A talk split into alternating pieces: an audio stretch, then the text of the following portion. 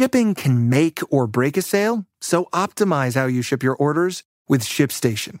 They make it easy to automate and manage orders no matter how big your business grows. And they might even be able to help reduce shipping and warehouse costs. So optimize and keep up your momentum for growth with ShipStation. Sign up for your free 60-day trial now at shipstation.com and use the code POD. That's shipstation.com with the code POD.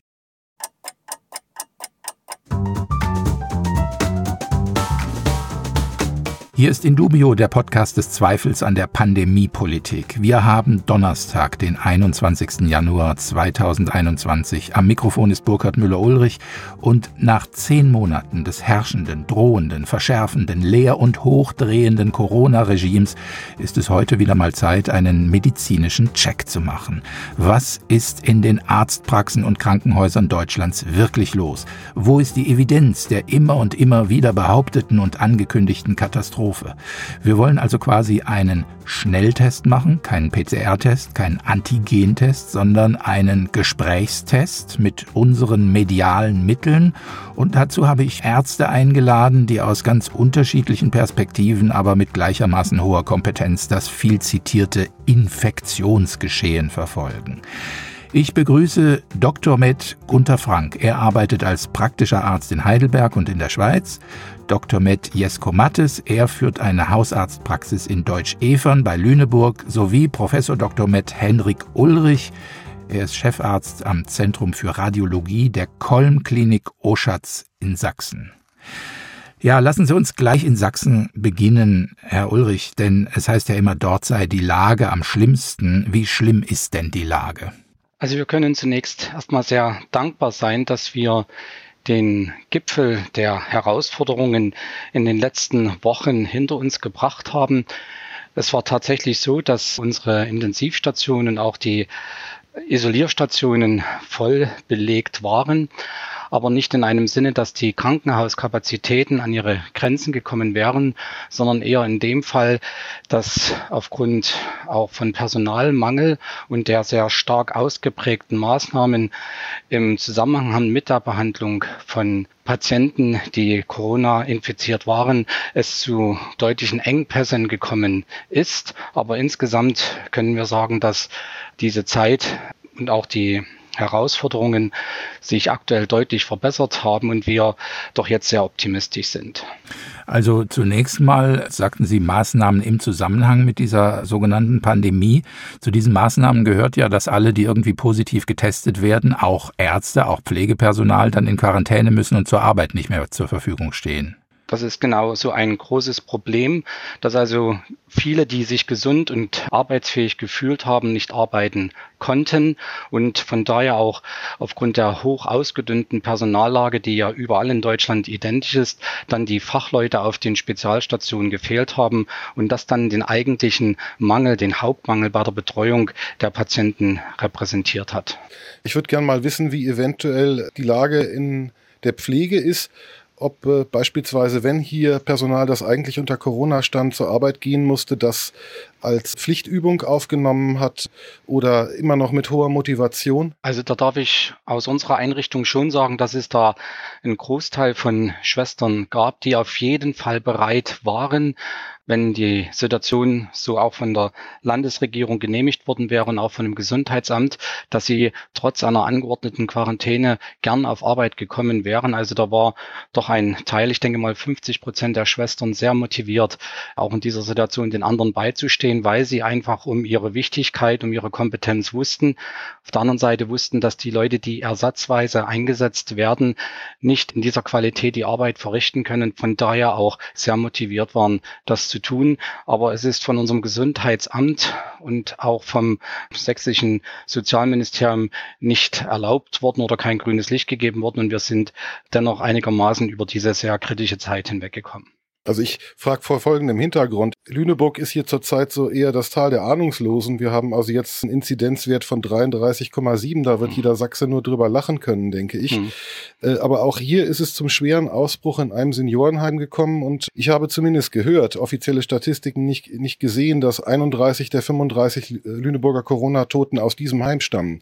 Und äh, dann weiß ich von einer Pflegekraft aus dem Heim, dass man dort wegen der gleichen personalangespannten Situation die Bundeswehr angefragt hat. Antwort Bundeswehr, ja, rufen Sie doch mal bei einer Arbeitsagentur an, äh, schauen Sie doch mal, wo noch freies Pflegepersonal zu kriegen ist. Äh, wir können gerade nicht, wir unterstützen hier schon die Gesundheitsämter und äh, sonst vielleicht bei einer freien Vermittlungsagentur. Also man hat hier in der Kürze der Zeit tatsächlich nichts leisten können und das, wie gesagt, in einem Landkreis, der eine verschwindend geringe Inzidenz zurzeit hat. Und deshalb macht hier also unter Pflegepersonal auch schon ein neuer zynischer Witz die Runde. Da heißt es dann, äh, wir bereiten uns jetzt nicht auf den Brexit oder sowas vor, sondern auf den Flexit, den, den Exodus aus der Pflege. Das ist dann der Flexit. Da schon das Wort gefallen ist, hätte ich das gerne noch mal ein bisschen aufgeklärt, weil der sogenannte Pflegenotstand, ich sage sogenannte nicht, um anzuzweifeln, dass wir dringend Verbesserungen brauchen auf diesem Sektor, sondern weil ich damit zum Ausdruck bringen will, und äh, Herr Ulrich hat es ja schon gesagt, dass ein Teil davon hausgemacht ist, das heißt durch Fernhalten des Personals von den Stationen, aber auch, wenn ich richtig informiert bin, durch Bettenabbau. Also ich meine, wir haben eine von der Politik ja offiziell deklarierte Pandemie und bauen weiter fleißig Betten ab. Ist das bei Ihnen auch spürbar in Sachsen? Ja, generell ist es ja das Anliegen der Gesundheitspolitiker, dann genau danach zu schauen, wie viel Krankenhausbetten tatsächlich noch benötigt werden, die Anforderungen, um Patientenbetten auch entsprechend erhalten und belegen zu können, sind sehr, sehr hoch und die entsprechenden Verhandlungen um Bettenkapazitäten sind große Herausforderung für die Krankenhausleitungen. Und diese Tendenz hat sich in den letzten Jahren ja deutlich äh, gezeigt, dass es zu einem Bettenabbau gekommen ist. Entsprechend äh, dann auch die Folge, dass Personal abgebaut wird, was ja immer auch ohne Pandemie sozusagen auf Kante genäht arbeiten muss und dann gerade in solchen herausfordernden Situationen der Mangel ganz groß spürbar wird. Gunther Frank, kann man diesen von der Politik ja gewollten Bettenabbau tatsächlich in Verbindung bringen mit der Katastrophe oder der Drohung der Katastrophe? Also ich glaube, das Thema Bettenabbau greift jetzt zu kurz. Ich glaube, wir haben ein Problem mit der Versorgung der immer älteren Patienten. Es macht einfach keinen Sinn, einen Menschen am Ende seines Lebens, äh, der schon pflegebedürftig ist, viele, viele schwere Erkrankungen hat, dann in ein Akutkrankenhaus zu verlegen. Er braucht etwas anderes. Er braucht eine auf Geriatrie spezialisierte, auch palliativ ausgerichtete Abteilung. Und ich glaube schon, also ähm, ich kann es jetzt nur wiedergeben, was Leute, die ich auch respektiere, sagen, dass wir prinzipiell vielleicht zu viel Betten haben, aber wir haben zu wenig gut ausgestattete Pflegeheime mit Palliativabteilungen, so dass die sehr alten, sehr kranken Menschen dann bitte nicht mehr in die Akutkrankenhäuser müssten. Also wir müssen eine wirklich breite Diskussion starten und Corona wird ja sicherlich hoffentlich auslösen. Es wird ja vielleicht auch ein paar positive Folgen haben dieser Katastrophe, dass wir mal über das Sterben sprechen, äh, über das würdige Sterben und nicht das unwürdige Verlängern. Und wenn wir auf die internistischen Abteilungen schauen, äh, von auch hochqualifizierten Krankenhäusern, dann sind die halt auch zum großen Teil mit Patienten gefüllt, die da nicht hingehören. Das heißt, wir brauchen eine Umstrukturierung. Wir brauchen, was sicherlich ganz verkehrt ist, einfach die Politik so zu gestalten, dass ein kommunales Krankenhaus einfach pleite gehen muss dann kommt die Rettung in Form einer privaten Klinikkette und nach einer Weile werden die Abteilungen abgebaut und es, sind dann quasi noch äh, hochqualifizierte Fachärzte, die bestimmte Operationen durchführen. Das ist, das hilft der ländlichen Versorgung gar nichts. Die brauchen wohnortnah Betten mit guter ärztlicher Betreuung, äh, die auch mal notfallmäßig etwas machen können, die aber vor allen Dingen geriatrisch palliativ ausgerichtet sind. Und da äh, brauchen wir eine starke Änderung. Das wird auch kommen müssen. Ich bin Jahrgang 63, 64 ist der geburtenstärkste Jahrgang. Also da kommt eine Wahnsinnswelle von solchen Patienten auf äh, das Land zu. Und so wie wir gerade aufgestellt sind, funktioniert das nicht. Das haben wir jetzt gerade auch gesehen. Gunther Frank hat gerade gesprochen von Patienten, die da nicht hingehören. Also in Deutschland ist ja ein sehr ausgebautes und funktionsfähiges Hausarztsystem unter anderem dafür zuständig, dass äh, die richtigen Patienten an den richtigen Ort der Versorgung kommen. Nach welchen Kriterien finden Sie heraus, wer wohin gehört? Jesko Mattes. Ich versuche natürlich erstmal festzustellen, logischerweise, was die Erkrankung ist. Und dann als nächstes äh, versuche ich zurzeit jedenfalls, die Patienten im ambulanten Sektor zu lassen sofern das zu rechtfertigen ist, äh, wann immer das geht, um das Krankenhaus weiterhin auch zu entlasten. Ich will hier unter den Bedingungen nicht zu irgendwelchen äh, möglichen Infektionsclustern äh, beitragen und da denke ich gar nicht an Corona allein, sondern auch an Krankenhausinfekte bakterieller Art.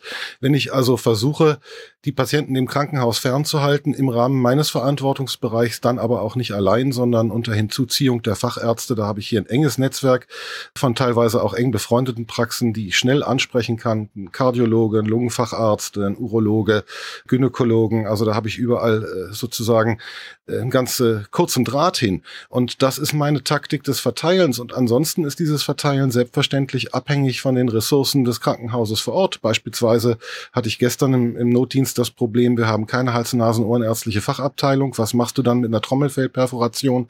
Äh, die musst du dann 20, 30 Kilometer weiter nach Winsen an der Luhe schicken. Also es gibt dann eben einfach auch Verteilungsprobleme, die an den, äh, genau wie Gunther Frank äh, das gesagt hat, an den gebotenen Ressourcen auch liegen. Bezogen auf Corona heißt das was? Ein Patient meldet sich und sagt, ja, ich habe Atemwegsbeschwerden. Das ist zunächst mal eine Sache, die man lokal klären kann. Dann wird ein Test gemacht, dann ist der positiv.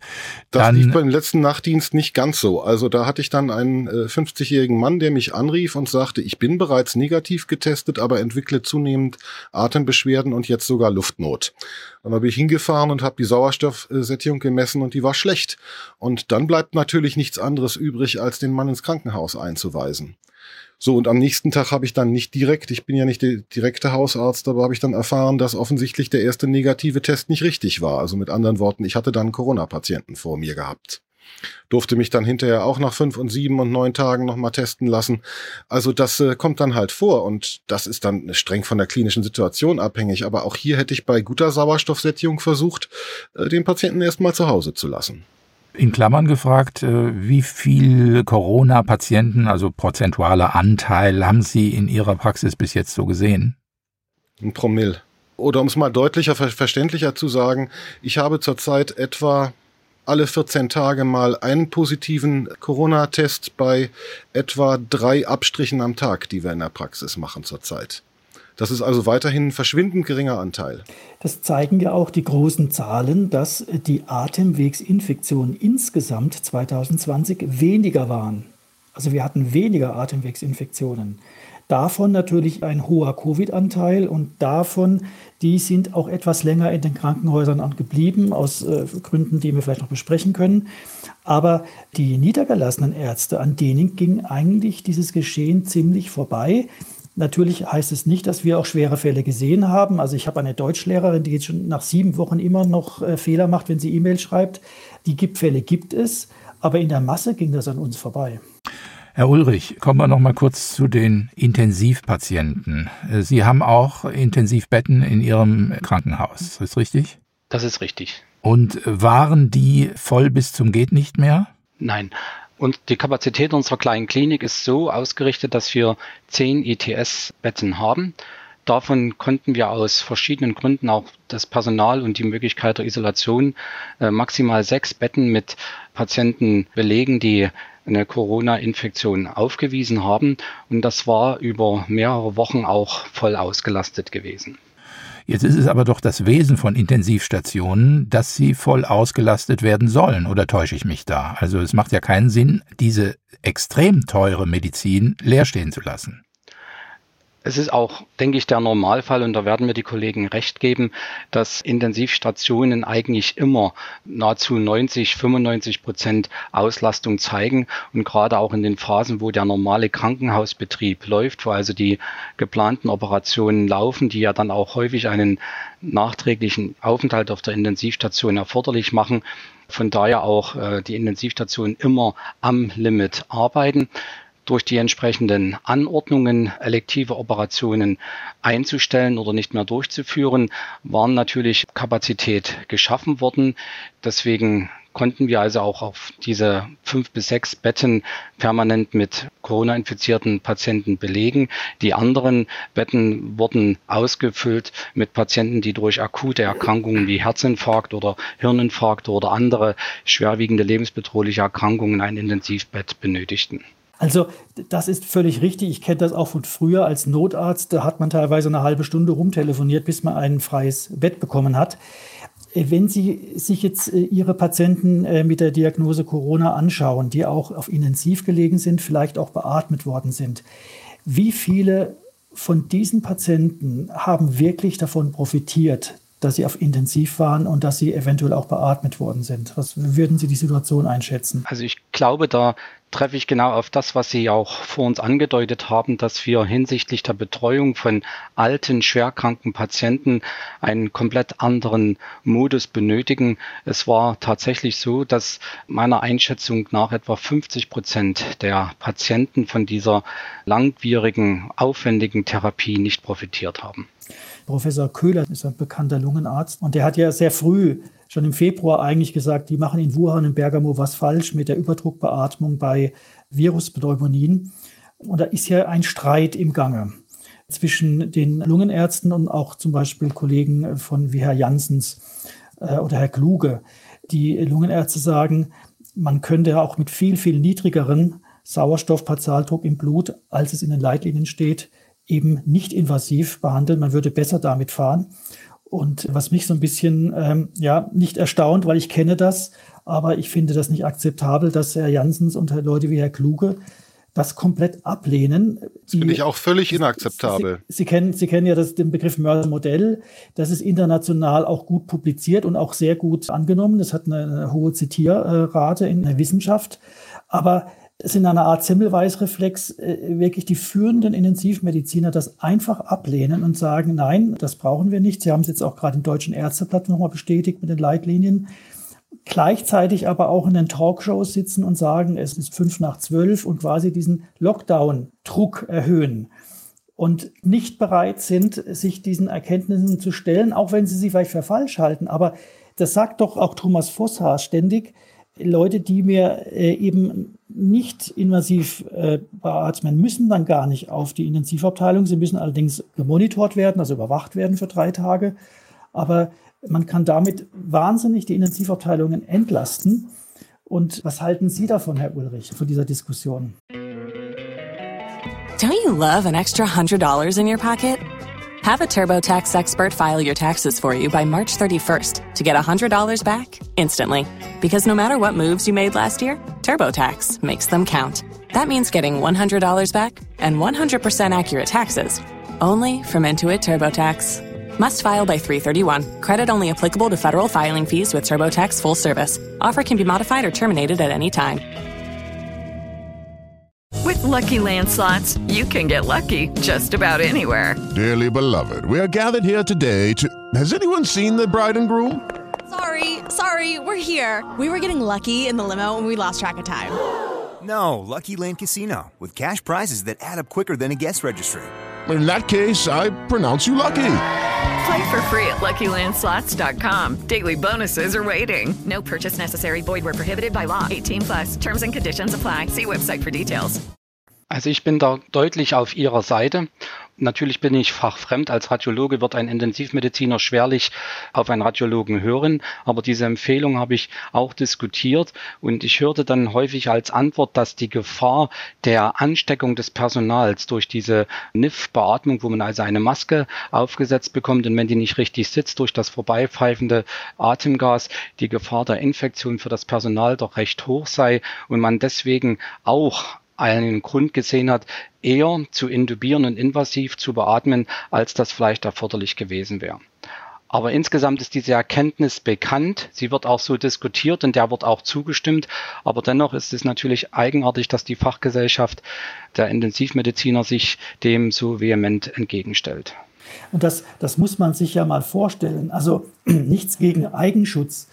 Aber zu sagen, weil wir nicht fähig sind, uns vor der Ansteckung zu schützen durch entsprechende Schutzmechanismen, nehmen wir eine Behandlungsmethode, die wahrscheinlich schädlicher für die Patienten ist, die die Intensivabteilungen voll macht und die der Politik quasi sie dazu nötigt oder vielleicht wollen sie ja genötigt werden, den Lockdown zu verschärfen. Also das muss man sich schon mal klar machen, über was, über was wir gerade hier sprechen. Wir müssen natürlich, Entschuldigung, wenn ich dort nochmal reingrätschen darf, ist natürlich aus meinem kleinen Spektrum, ich hatte ja die Zahl unserer Bettenanzahl gesagt, inwieweit das jetzt übertragbar ist als Argument auch auf andere Kliniken, möchte ich offen lassen. Aber ich kann mir sehr gut vorstellen, dass das für viele eine rationale ist, eher diesen Weg der invasiven Beatmung zu gehen, als den anderen von Ihnen vorgeschlagenen, sicherlich besseren für den Patienten. Das ist auf alle Fälle ein interessanter Punkt und wir wollen ihn behalten, weil gerade von Schutzmaßnahmen die Rede ist, würde ich gerne das ein wenig vertiefen. Jesko Mattes, Sie haben schon vor etlichen Monaten in diesem Podcast angemahnt, dass Schutzvorkehrungen für Sie als Ärzte überhaupt nicht in ausreichender Zahl zur Verfügung waren. Wir wissen, nach zehn Monaten Pandemie offenbar immer noch nicht, womit wir das Personal, womit wir die Bevölkerung am besten, mit welchem Material, meine ich, schützen. Und eine ganz konkrete Frage vorneweg. Jetzt ist ja die Maskendiskussion wieder aufgebrochen. Und zwar geht es jetzt um FFP2-Masken, die der bayerische Ministerpräsident ins Spiel gebracht hat und die jetzt wohl für ganz Deutschland zumindest in den Verkehrsmitteln verpflichtet werden sollen. Aber was ist eigentlich mit den Brillen? Ist es nicht nach wie vor so, dass die Ansteckung über Schleimhäute erfolgt und dass dazu mindestens genauso die Augenschleimhäute gehören? Das heißt, ohne Brille ist die ganze Maskerade sinnlos. Aus der Sicht des Praktikers kann ich erst mal sagen, wenn ich Abstriche mache, trage ich zusätzlichen Gesichtsvisier. Wissenschaftlich ist da so vieles umstritten. Sie werden leider auf eine sehr widersprüchliche Studienlage treffen. Da hieß es also erst eine Ansteckung über Schleimhäute, jetzt mal abgesehen von der Nasenschleimhaut sei äh, sehr wahrscheinlich. Dann hieß es wieder, das sei nicht so wahrscheinlich. Ich sehe keine eindeutige Studienlage an der Stelle und schwimme da auch selber noch so ein bisschen im Nichtwissen.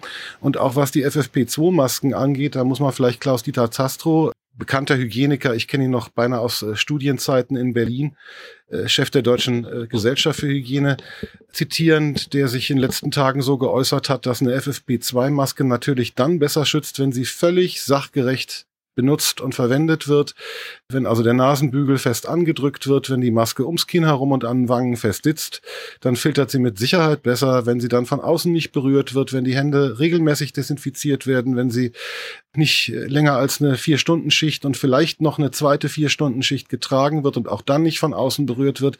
Das heißt, das ist eine sehr, sehr diffizile Sache, über die man im Grunde nicht nur Ärzte und äh, Ärztinnen und Personal gründlich schulen müsste, sondern dann eben die Gesamtbevölkerung sehr gründlich informieren und schulen müsste.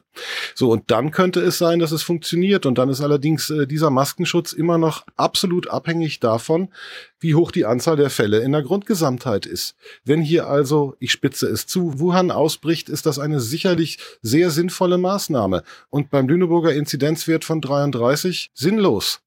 Hm. Ja, ist, man muss es also auch abhängig machen von der epidemiologischen Lage und das ist einer meiner Hauptkritikpunkte. Die epidemiologische Lage ist unklar, wir haben seit einem, über einem Dreivierteljahr diese Situation. Wir wissen nach wie vor nicht, wo die Hotspots sind oder erfahren es nicht. Wir wissen nicht, wer die Superspreader sind und daher können wir auch keine Schutzmaßnahmen ableiten. Ja, die Bundesregierung gibt es jetzt inzwischen zu. Beschluss aus der Videoschaltkonferenz vom 19. Januar. Alten- und Pflegeheime sind besonders zu schützen.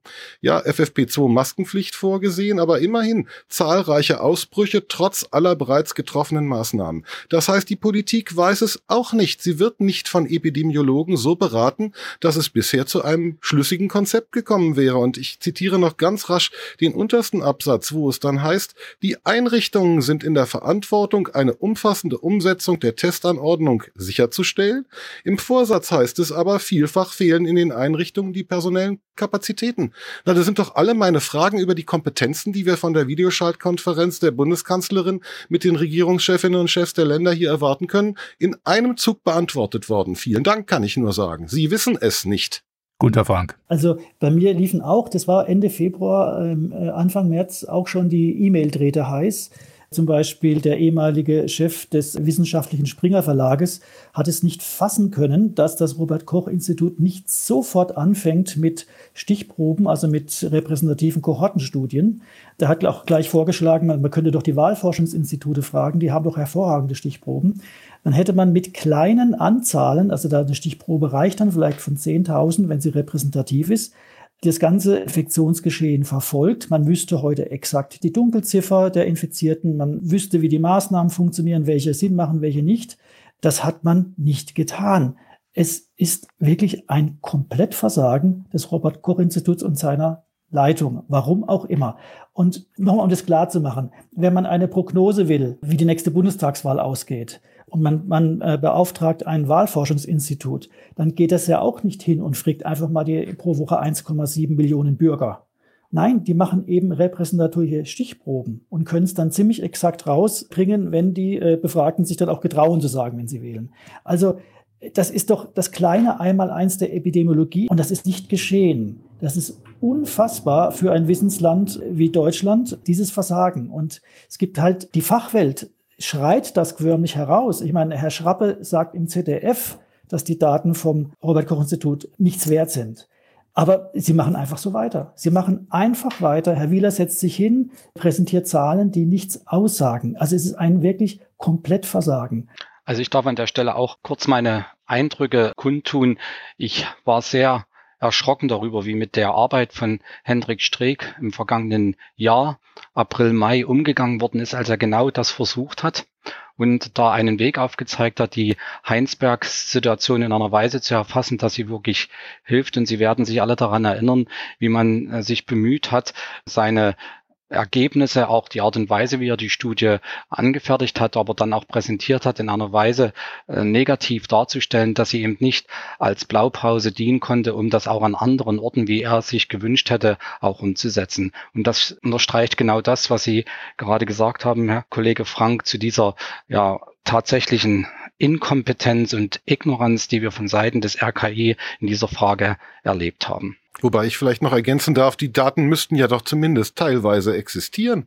Ja, es äh, wird doch einem Lüneburger Gesundheitsamt beispielsweise, mit dem ich übrigens gern und sehr gut zusammenarbeite, gemeldet, wo die Cluster sind. Zumindest kriegen die das doch raus, ob 31 von 35 Lüneburger Toten einem Seniorenheim entstammen. Diese Daten liegen also vor. Und sie müssen dem Bundesgesundheitsamt gemeldet werden, an dem RKI sozusagen an der Stelle. Also diese Daten liegen da, aber sie liegen auf Halde. Ja, da sitzen keine fünf oder sechs Epidemiologen mit den entsprechenden Biostatistikern und den entsprechenden Rechnern, die, glaube ich, heute nicht mehr groß sein müssen. Ein schöner äh, Büro-Desktop-Arbeitsplatz müsste die Rechenleistung haben.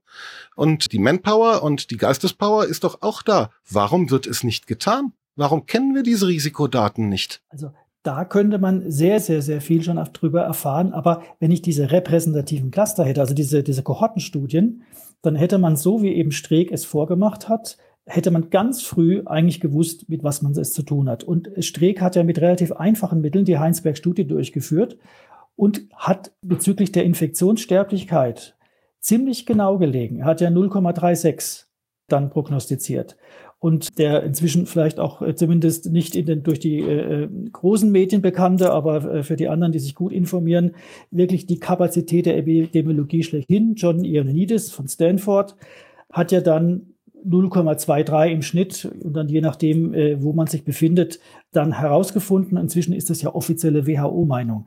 Das heißt, man hätte wirklich mit kleinem, aber konsequenten Aufwand Licht ins Dunkel bringen können. Und heute schmeißt man immer noch mit Inzidenzen um sich, mit Zahlen, die nichts aussagen. Ich kann vielleicht dem geneigten Zuhörer, dem Interessenten empfehlen, sich den heutigen Situationsbericht des RKI einmal anzuschauen. Da taucht ein Diagramm auf, äh, in dem die wahrscheinlichen Infektionsorte aufgeführt werden. Das ist ja ein Diagramm, was in den letzten Jahren sehr intensiv immer wieder auch gepflegt worden ist. Und dort äh, wurde heute ein Begleitdiagramm eingefügt, was dokumentiert, dass man über 80 bis 90 Prozent der Infektionsquellen nichts weiß. Das ist also in dieser Deutlichkeit bislang noch nie vom RKI präsentiert worden. Heute kann man das finden und das macht dieses Desaster auch der Unfähigkeit der Zuordnung von Infektionsquellen einfach nochmal deutlich und sichtbar. So, also meine Feststellung, wir befinden uns offensichtlich auch noch fast äh, ein Jahr nach Pandemiebeginn in dem, was man im Rettungsdienst die Chaosphase nennt. Ja, lernst du im leitenden Notarztkurs, äh, du sitzt äh, der Großschadenslage gegenüber und äh, die erste Phase ist immer die Chaosphase. So, aber wie das nach äh, einem guten Dreivierteljahr einer Pandemie in einem gut organisierten, nicht gerade Entwicklungsland, sondern Hochtechnologieland so sein kann, das ist mir völlig unverständlich, dass die Behörden es nicht geschafft haben, vor die Lage zu kommen, wie wir im Rettungsdienst dann sagen.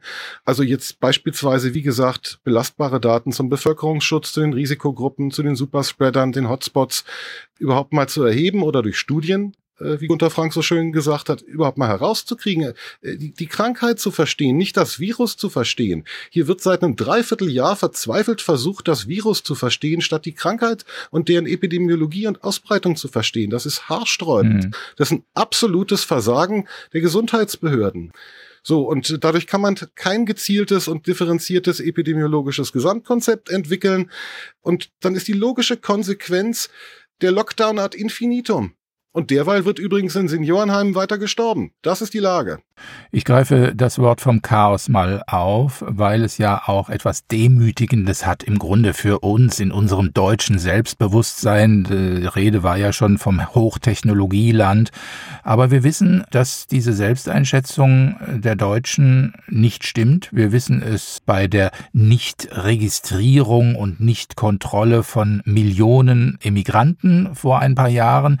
Wir wissen es eigentlich auch äh, bei der technologischen Unfähigkeit nach dem Fall der Mauer schnell Telefonverbindungen in den Ostteil Deutschlands herzustellen, weil man damals gesagt hat, ja, das muss alles äh, korrekt gemacht werden und einfach so Kabel ausrollen quer die Landstraßen entlang, das geht nicht. Deswegen hat es alles sehr, sehr viel länger gedauert.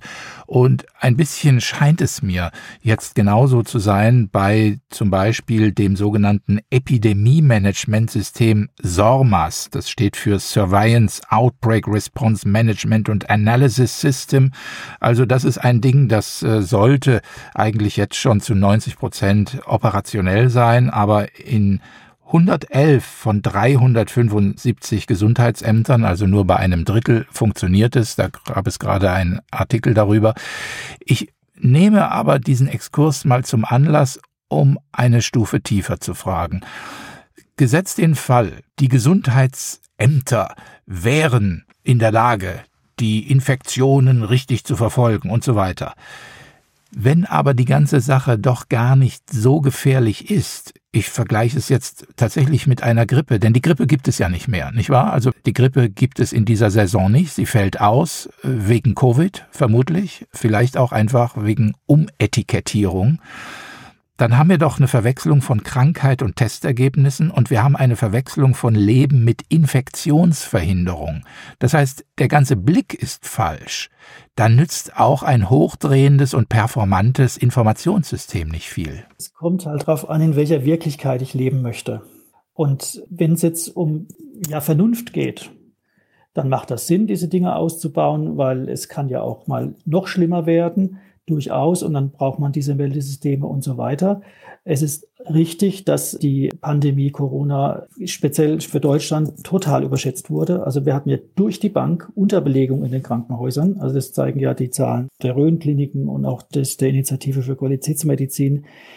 Also äh, man kann Corona als großen Feldversuch nehmen, um die Systeme zu verbessern. Aber ich glaube, es geht tiefer es geht wirklich tiefer. Ich glaube, dass die äh, wesentlichen Entscheider heute in einer anderen Wirklichkeit leben. Sie leben in der Wirklichkeit des Moralismus. Und wir haben in Deutschland, und ich glaube, Corona macht das so schön deutlich, doch seit Jahren, seit vielen Jahren diskutieren wir doch wichtige Fragen nicht mehr vernunftbasiert. Wir legen nicht mehr darauf Wert, dass jemand seine Argumente auch gut begründen kann, sondern es geht nur darum, dass ich mich moralistisch in ein, ein tolles Licht rücke. Das ist von Klima, von Einwanderung. Jemand, der eben kompetent, vernünftig argumentiert hat, wurde dann als rechts bezeichnet. Und das fällt uns jetzt bei Corona halt gnadenlos auf die Füße, weil die ganze Politik, die ganzen Institutionsleiter eigentlich nur noch so agieren, dass sie gefallen, dass sie diesem Anspruch des Moralismus gefallen. Und das hat mir auch mal der Stefan Kohn erzählt, ist eben jeder Beamte, der im Alleingang mal die äh, Folgeschäden des Lockdowns ermittelt hat, während das Ganze. Und dafür aus dem Innenministerium flog.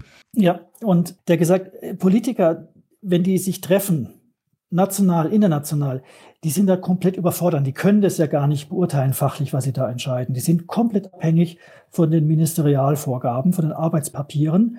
Und die werden inzwischen aber nur noch so erstellt, dass sie eben nicht anecken, dass sie diese Glaubenssätze ja, des Klimas und der Einwanderung und wie gut und wie edel wir sein müssen und rassistisch noch sind, dass sie diese Dinge nicht ähm, in Frage stellen, weil es sonst auch schlechte Presse gibt. Das heißt, wir haben ein, ich würde sagen, ein Inkompetenznetzwerksystem in unserem Land etabliert, was durch Moralismus, Quoten und wie auch immer funktioniert und, und was vor allen Dingen dann die Vernunft nicht nur nicht zulässt, sondern bekämpft, weil nichts fürchtet ein Moralist so sehr wie die Kompetenz, weil die entlarvt ihn. Wenn ich sehe, dass in Heidelberg äh, die Physiker der alten Garde auf ihrem ähm, Universitätsinstitut ein, auf der Homepage ein Statement zur Energiewende haben, das interessiert keinen Menschen. Aber da erfährt man mal, wie es wirklich aussieht. Aber sowas findet man einfach nicht mehr in der Presse.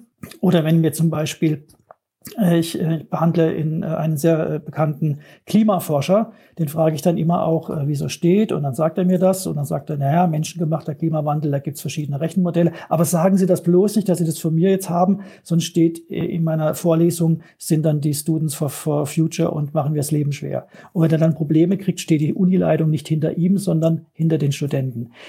Das ist unser Problem in Deutschland. Und das fällt uns gerade bei Corona auf die Füße, dass wir keine Kompetenz mehr gefördert haben, sondern dass wir eigentlich über Inkompetenz heute Karriere machen. Also wenn ein, ein Landratsamtleiter äh, den, die genfreien Landkreis fordert, oder noch besser, jetzt Zero Covid, ja, sowas Verrücktes zu sagen, wir wollen äh, eine komplette äh, Ansteckung verhindern bei einem saisonalen Atemwegsvirus, ja, mit dem wir seit Jahrtausenden, Jahrhunderttausenden kommunizieren, was wir wahrscheinlich auch brauchen für unsere DNA, dann ist das so kompetenz- und sinnfrei, wie es nur sein kann.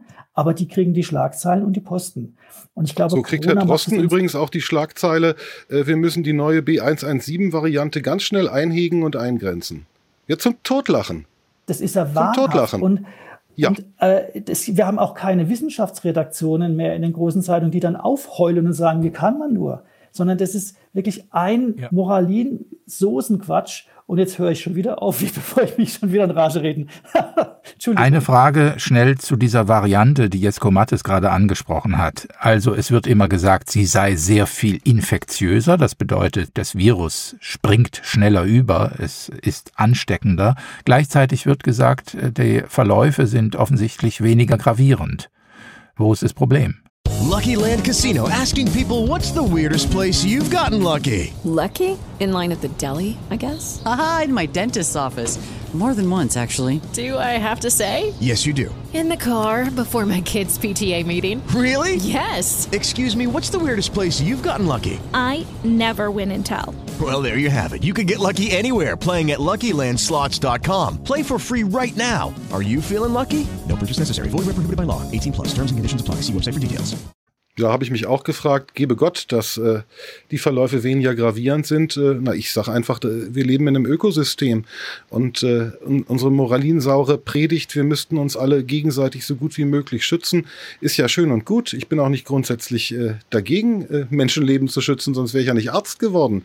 Nur auf der anderen Seite müssen wir uns einfach mal wieder basaler Tatsachen klar werden. Das ist ein Ökosystem. Viren sind kleine Biester, die lernen auch dazu und mutieren und äh, werden besser in ihren Überlebensstrategien. Für ein Virus ist natürlich eine gute Überlebensstrategie, seine Ansteckungsfähigkeit zu erhöhen und dann nicht so viele Menschen umzubringen.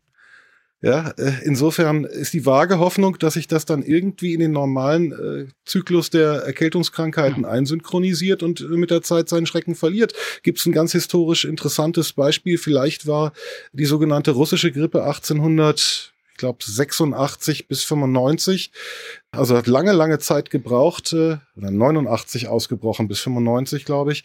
Äh, vielleicht war das SARS-CoV-0 nehmen einige Forscher heute an. Und da hat es fünf, sechs Jahre gedauert, bis äh, diese Viren sich dann offensichtlich äh, in die normalen Erkältungsviren ein, einsynchronisiert hatten. Das heißt, wir sind hier, das ist nicht aller Tage Abend, was wir hier haben. Ja, und deshalb ist die Panikmache auch völlig unangebracht. Es ist eine große Herausforderung. Es gibt schwere Verläufe, das stelle ich nicht in Abrede und nicht in Zweifel.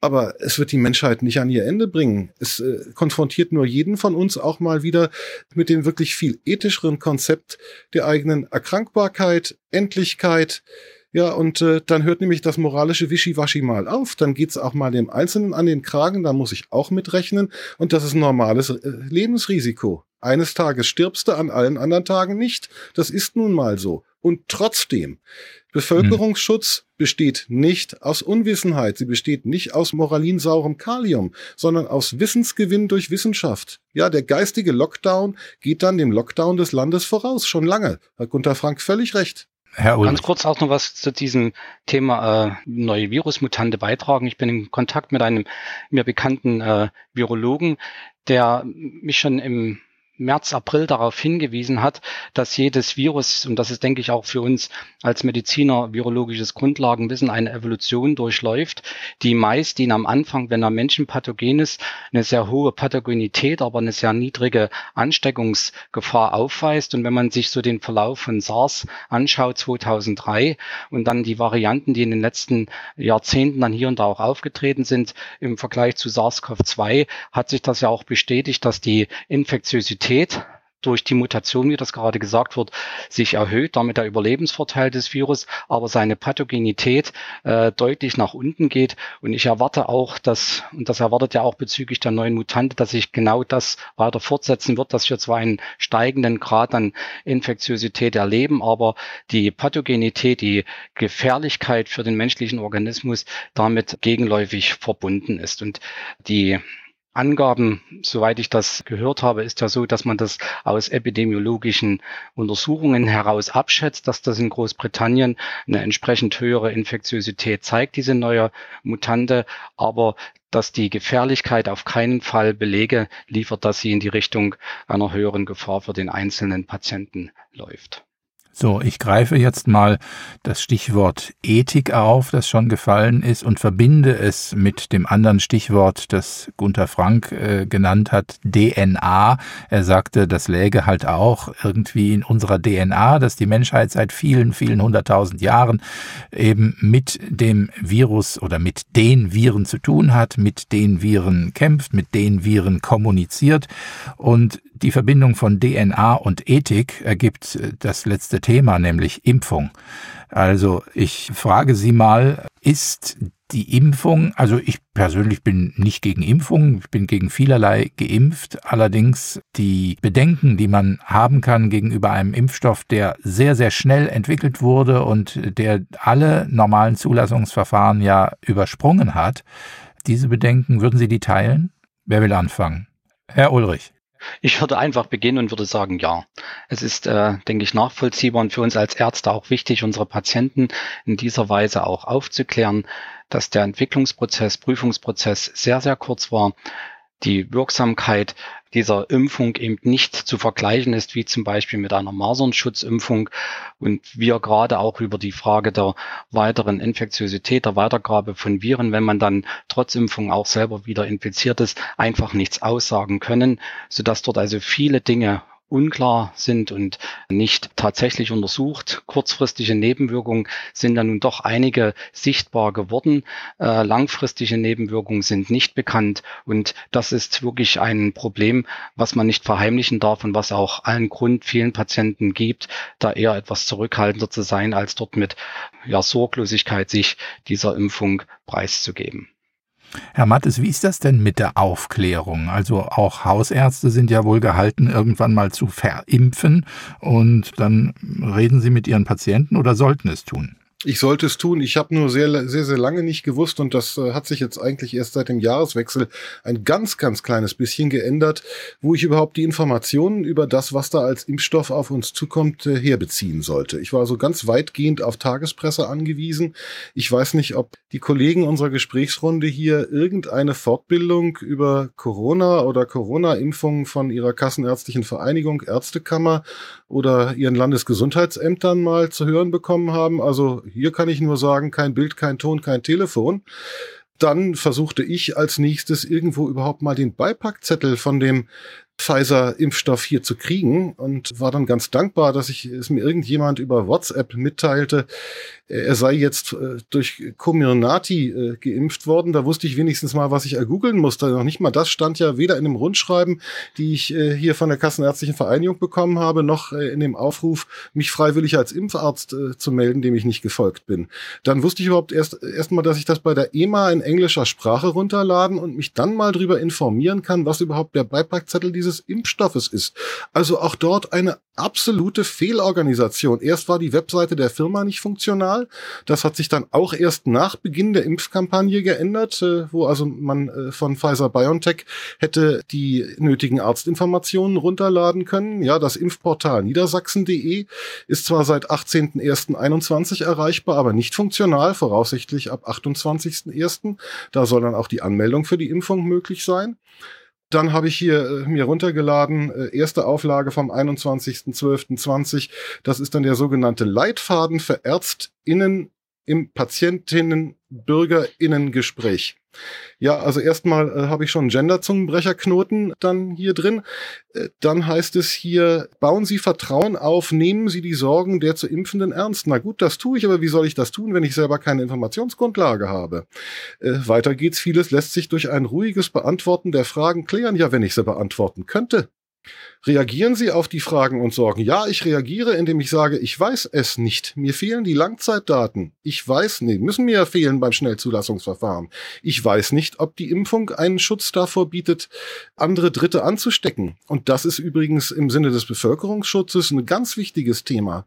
Ja, man rechnet ja äh, beispielsweise, jetzt kann man äh, zu der Wirksamkeit der Grippeschutzimpfung viel sagen, aber wenn schon eine gewisse Grundimmunität in der Bevölkerung äh, erreicht ist, dann reicht es ja vielleicht 30, 35 35 Prozent zu impfen, äh, dann hat eine Epidemie schon keine Chance mehr.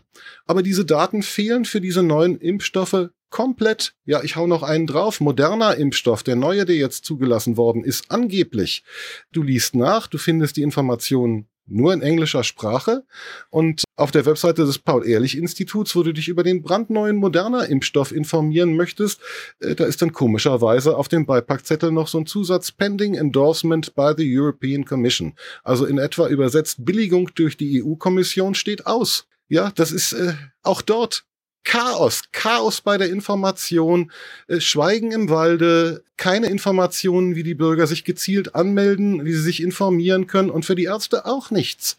So und auf dieser Grundlage eine Impfkampagne zu beginnen, das halte ich für haarsträubend. Gunter Frank, Sie haben schon ein paar Mal gestöhnt, habe ich gehört. Ja. Es ist ja das Wort Ethik gefallen. Und ich möchte es mir mal erlauben, so ein bisschen mich mal rauszunehmen und einfach mal in Ruhe drüber nachzudenken, was mache ich als Arzt, wozu bin ich da? Und da gibt es einfach die Grundregel, dass wir uns Gedanken machen müssen, dass wir nicht mehr schaden, als wir nutzen. Und wenn jetzt bei einer Pandemie die Leichen auf der Straße liegen, ja, dann geht es nicht darum, jetzt großartig nach Nachweisen zu fragen, sondern da muss man jede Idee, die helfen kann, machen. Absolut. So hat mein Großvater schon vor 120 Jahren angefangen, Diphtherie-Antiserum zu geben, weil ihm die Kinder sonst unter den Händen weggestorben sind. Das ist eine völlig andere Lage, Frank. Absolut. Und dann würde ich in keiner Sekunde in Frage stellen, dass wir jetzt diesen Impfstoff ausprobieren müssen. Aber die Situation ist ja nicht so. Ein 70-Jähriger hat eine sehr geringe Wahrscheinlichkeit, an Covid zu sterben. Ein unter 50-Jähriger fast gegen Null. Das heißt, wenn ich diese Menschen impfe, haben sie keinen Nutzen, aber haben sie einen Schaden und den wissen wir nicht. In dieser Situation jetzt einen solchen Impfstoff, der bestimmt toller Ansatz ist, das kann wirklich auch ein Durchbruch in der Technologie werden. Hoffen tue ich das auch. In dieser Situation jetzt, jetzt, alle Regeln zu brechen, die doch aus gutem Grund erstellt worden sind, Phase 1, 2, 3 Überprüfungen, Es ist einfach nicht gerechtfertigt, das zu überspringen. Und ich sage ganz, ganz ehrlich, und, und ist mir schon ganz bewusst, was ich da sage, ich kann es von meinem Gewissen nicht verantworten, diesen Impfstoff zu impfen. Vielleicht noch bei hochbetagten Menschen, die sagen, komm, Langzeitfolgen ist nicht mehr so ein Thema, ich will aus der Quarantäne raus und so weiter. Dann in einem individuellen Gespräch. Aber ich werde es nicht können, von meinem Gewissen, einen unter 70-Jährigen, der gesund ist, damit zu impfen? Das ist für mich eine ganz klare Gewissensfrage. Also Sie würden, um das mal zu vertiefen, den hoch Risikopatienten, die jetzt auch durch schwere Vorerkrankungen äh, in der Gefahr stehen, durch eine Corona-Infektion ihr Leben zu verlieren und den Hochbetagten diese Impfung empfehlen, den anderen nicht. Das wäre auch so meine Vorgehensweise. Also es wäre ja auch logisch. Also angenommen, der Impfstoff wäre so gut, wie man es hofft. Also dass er vor Infektionen äh, schützt, dass er auch die Übertragung verhindert und dass er vor schweren Fällen schützt. Dann würden wir einfach 80 plus durchimpfen und aus die Maus. Ja, dann wäre das Problem ja gelöst, weil damit wären die Krankenhäuser nicht mehr äh, überlastet und so weiter und so fort. Also die ja nicht überlastet waren wegen der Menge, aber das heißt drum. Aber wir wissen es halt nicht. Und wie gesagt, der unter 70-Jährige, der hat eigentlich keinen Nutzen zu erwarten von der Impfung. Jetzt habe ich mal eine medizinische Laienfrage, nämlich es ist doch wohl so, dass das Immunsystem im Laufe des Lebens nachlässt. Also, dass wir mit 20 Jahren als Menschen im Alter von 20 auf dem Höhepunkt des immunologischen Könnens sind. Und von da an geht's bergab. Das heißt, dass die Wirksamkeit einer Impfung, die ja nichts anderes tut, als das Immunsystem zu kitzeln, auch im Laufe des Lebens nachlässt. Und man weiß es doch, glaube ich, auch bei Grippeimpfungen, dass die bei den Hochbetagten, von denen eben die Rede war, am allerwenigsten nützt. Oder ist das falsch? Exakt, exakt. Ich soll als Hausarzt in ausgewählten Fällen entscheiden, welche Senioren ich sogar zweimal gegen Grippe impfe im Abstand von vier bis sechs Wochen. Ja, weil die Immunkompetenz und Immunantwort, denke ich, also zumindest ab dem 60. Lebensjahr nochmal deutlich nachlässt. Das heißt aber doch auch, dass der ganze Zirkus, den wir jetzt hören, es sollen die Hochbetagten als allererste und am tollsten geimpft werden, dass das von vornherein auf einem Denkfehler beruht, oder? Ja, das weiß ich nicht eben, weiß man deshalb nicht sicher, weil äh, diese Hochbetagten ja in den Zulassungsstudien nicht eingeschlossen waren. Das ist ja das Problem, dass, dass ich genau das nicht weiß. Das ist das wissenschaftliche Problem. Das strategische Ausrichtung auf die Hochbetagten finde ich richtig. Also wenn der Impfstoff okay ist, wenn wir dann einen hohen Prozentsatz dieser Hochbetagten dann immun bekommen durch den Impfstoff, dann ist quasi das Thema gelöst. Ja, aber meine Frage war ja, dass die nicht immun werden auf diese Weise. Ja, natürlich, aber äh, vielleicht so 30 Prozent weniger oder 50 Prozent weniger, aber immerhin. Ich, wieso soll ich denn eigentlich Junge impfen, wenn ich die Alten impfen kann? Das macht doch gar keinen Sinn, weil wenn die Alten geimpft sind, kann sie ja nicht mehr angesteckt werden und die Jungen, äh, die haben kein Problem damit, wenn sie krank werden. Also die aller, aller, allermeisten. Und ähm, deswegen wäre ist die strategische Ausrichtung auf die Alten völlig richtig. Das Problem ist nur, der Impfstoff ist vollkommen unsicher. So, das, was mich eben zusätzlich verunsichert, ist, dass, äh, wenn ich jetzt die Hochbetagten impfen soll, äh, Nachrichten aus Norwegen kommen, dass die norwegischen Gesundheitsbehörden genau davor wieder warnen, weil die Nebenwirkungsrate unter den Hochbetagten deutlich höher sein soll. Dass es dort zumindest Situationen gibt, äh, die sie jetzt genau beobachten müssen, weil sie eben nicht wissen, wieso es zu schweren Erkrankungen und Todesfällen bei Hochbetagten im zeitlichen Zusammenhang mit der Covid-Impfung gekommen ist. Und jetzt, jetzt, jetzt müssen wir, jetzt schließt sich der Kreis. Und jetzt zu sagen, okay, dann verschonen schonen wir die Alten mit der Impfung und impfen all die Jungen, Gesunden durch, damit sie die Alten nicht mehr anstecken und setzen die Jungen, die überhaupt keinen Nutzen davon haben, diesem Risiko aus, halte ich für ethisch hochproblematisch, bevor ich nicht alle anderen Möglichkeiten ausgeschöpft habe, alte Menschen besser zu therapieren. Stichwort Mörser-Modell, nicht invasive Beatmung. Also da schließt sich jetzt so der Kreis.